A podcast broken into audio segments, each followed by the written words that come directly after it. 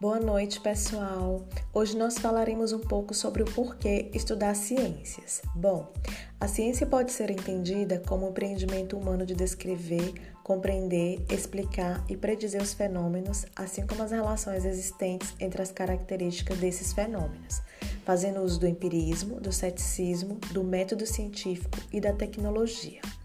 Assim, a ciência permite que a humanidade possa compreender um pouco mais sobre a natureza, ou seja, ela é importante na nossa vida, pois nos ajuda a ter uma qualidade de vida melhor.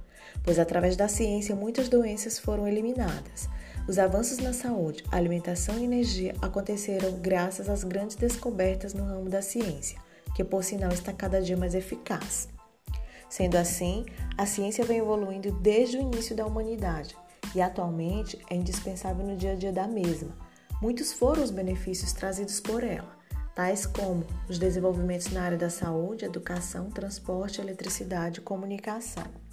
Segundo a BNCC, ao longo do ensino fundamental, a área de ciências da natureza tem um compromisso com o desenvolvimento do letramento científico, que envolve a capacidade de compreender e interpretar o mundo natural, social e tecnológico, mas também de transformá-lo, com base nos aportes teóricos e processuais das ciências. Em outras palavras, aprender ciência não é uma finalidade última do letramento, mas sim o desenvolvimento da capacidade de atuação no e sobre o mundo, importante para o exercício pleno da sua cidadania.